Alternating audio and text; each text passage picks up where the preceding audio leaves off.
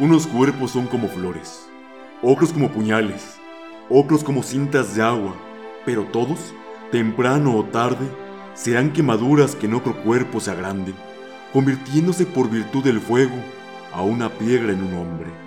Pero el hombre se agita en todas direcciones, sueña con libertades, compite con el viento, hasta que un día la quemadura se borra, volviendo a ser piedra en el camino de nadie. Yo que no soy piedra sino camino que cruzan al pasar los pies desnudos? Muero de amor por todos ellos. Les doy mi cuerpo para que lo pisen, aunque les lleve una ambición o a una nube, sin que ninguno comprenda que ambiciones o nubes nos valen un amor que se entrega.